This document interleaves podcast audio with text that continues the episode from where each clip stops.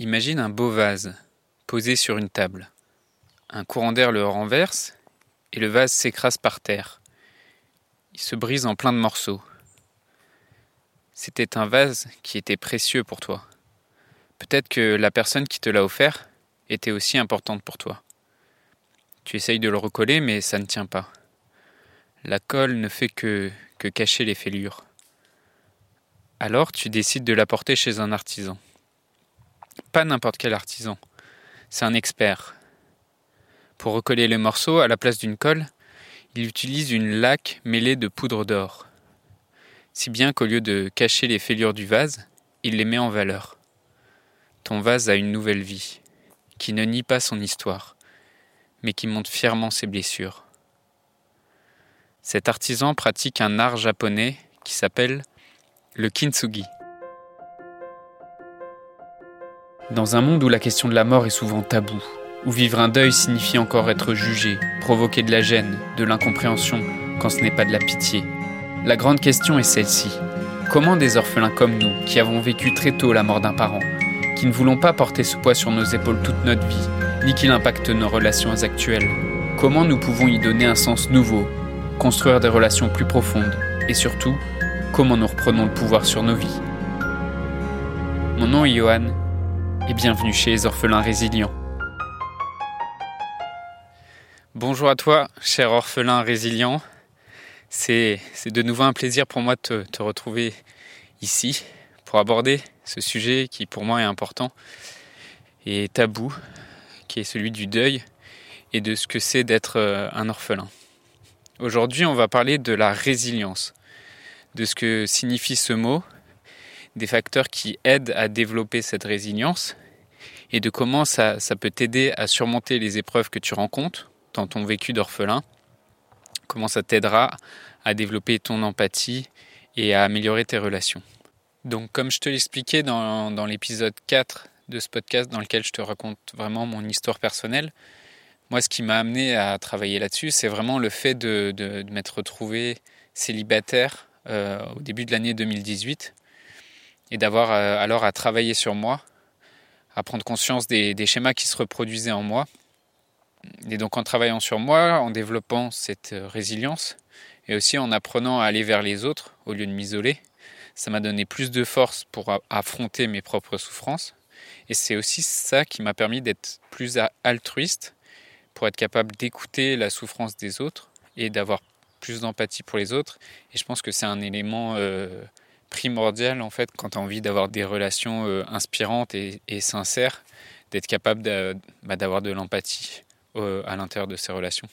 D'abord, quand on parle de résilience, ce que ça désigne en fait, à la base, la résilience, ça a une définition au niveau physique. on parle de résilience pour un matériau. Et la résilience, c'est ce qui caractérise le matériau et c'est ce qui quantifie sa résistance au choc. Donc pour un, et pour un organisme aussi, on parle de résilience pour un organisme, c'est sa capacité à retrouver un fonctionnement normal après avoir vécu une perturbation. Le mot résilience, en fait, il vient du latin et désigne le fait de, de rebondir. Et donc au niveau psychologique, quand on transpose ça euh, d'un point de vue psychologique, la résilience, c'est euh, la capacité de reprendre un nouveau développement après avoir vécu un traumatisme ou après avoir vécu un, choc psychique euh, important. La résilience, c'est un, concept qui a été popularisé en France par Boris Cyrulnik. Euh, Boris Cyrulnik, c'est un, neurologue et un psychiatre français qui, a vraiment fait euh, de sa spécialité la question de la résilience. Et dans son histoire personnelle, c'est un exemple parfait de résilience en fait. C'est euh, Boris Cyrulnik, il est né avant la Deuxième Guerre mondiale. Il est d'origine juive, euh, ukrainien et polonais. Et euh, sa famille, ses parents sont morts à, Auschwitz. Et lui, il a été arrêté à 6 ans par la Gestapo.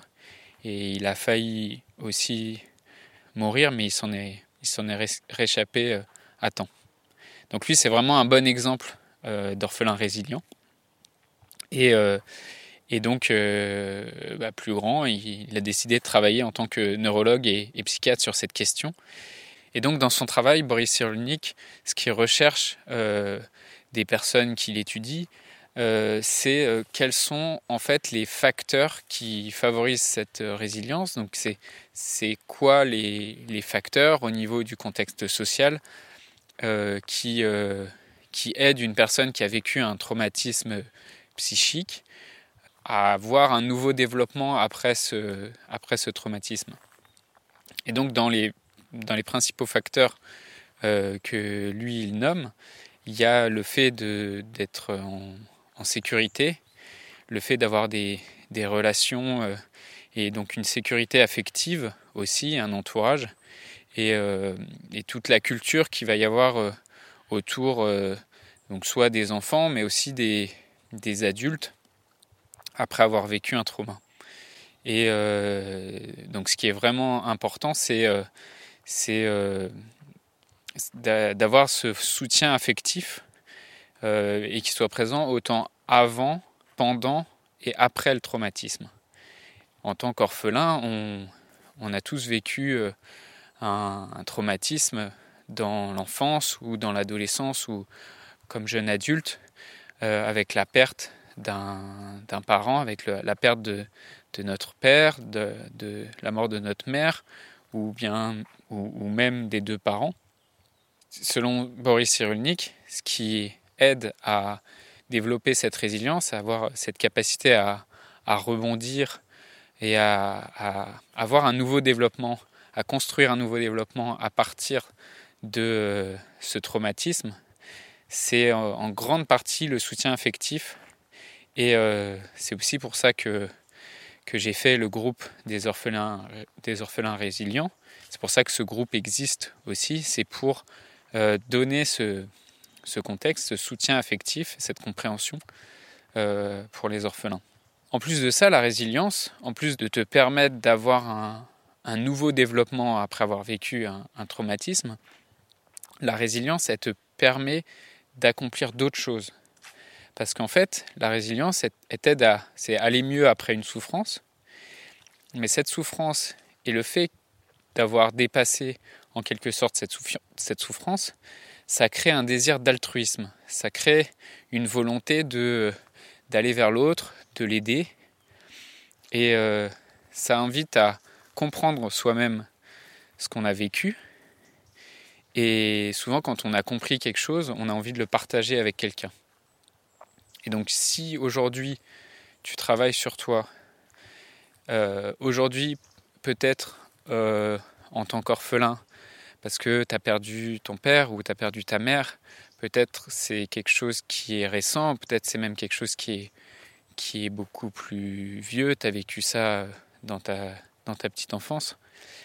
Mais euh, aujourd'hui, tu es, encore en légitime défense, en fait, en quelque sorte. C'est-à-dire que tu as besoin de, prendre soin de toi en priorité parce que tu en souffres. Mais demain, et ça, on n'a pas forcément la perspective quand on a la, tête dedans et qu'on on voit sa propre souffrance. Et demain, quand, quand tu auras compris, en fait, tu seras en capacité d'aider tes proches. Parce que généralement, quand on a, vécu et dépassé une souffrance, naturellement, on a envie d'aider les autres. Et donc, c'est tout ça en tant qu'orphelin résilient que tu seras aussi capable d'apporter. Et c'est tout ça aussi que j'ai envie de t'apporter aujourd'hui, parce que je suis passé aussi par cette même souffrance et parce que j'ai développé cette résilience et qu'aujourd'hui j'ai envie d'aider aussi les autres à partir de ce que moi j'ai appris et de ce que moi j'ai compris de mon expérience. Mais ce qui est important avant tout, c'est de comprendre que tu dois commencer par t'aider toi-même. Parce que tu peux pas découvrir l'autre, tu peux pas t'intéresser à l'autre, t'intéresser à ce qu'il ressent si toi-même tu te sens en insécurité. Et euh, un exemple qui, qui, est un parfait exemple de, de ça, c'est euh, euh, quand tu es dans un avion, on dit toujours, les, les hôtesses de l'air font toujours une présentation de, des consignes de sécurité. Et euh, elle donne toujours la consigne quand euh, il y a une dépressurisation de l'appareil, que du coup l'air dans l'avion euh, n'est plus respirable. Il y a des masques, des masques à oxygène qui tombent et elle donne toujours la consigne de commencer par mettre son propre masque pour les parents. Les parents doivent mettre leur propre masque avant de commencer à mettre le masque sur, celui, sur le visage de leurs enfants. Et pourquoi on dit ça?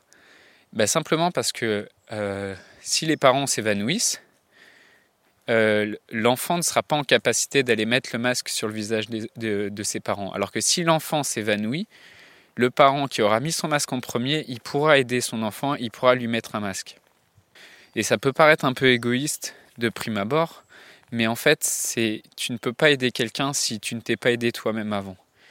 Et, euh, c'est pour ça que c'est fondamental de développer entre guillemets cette sorte d'égoïsme, en tout cas de commencer par prendre soin de soi, prendre le temps de digérer cette souffrance, de, la comprendre et de la dépasser avant de vouloir prendre soin des autres. Et moi personnellement j'aime ce concept de résilience en fait parce qu'il implique une volonté de réagir par rapport à des événements et par rapport à des traumatismes et il symbolise un certain courage. Et euh, la résilience en fait, elle, donne un certain espoir parce que elle, te fait comprendre que tu as, quand tu vis un traumatisme, quand tu vis un événement, quand tu es un orphelin, quand tu as perdu tes, parents quand tu étais petit ou quand tu étais un jeune adulte, tu as un certain degré de liberté. Tu n'as pas une liberté totale parce que l'événement, bah, tu le subis, l'événement, il t'est arrivé.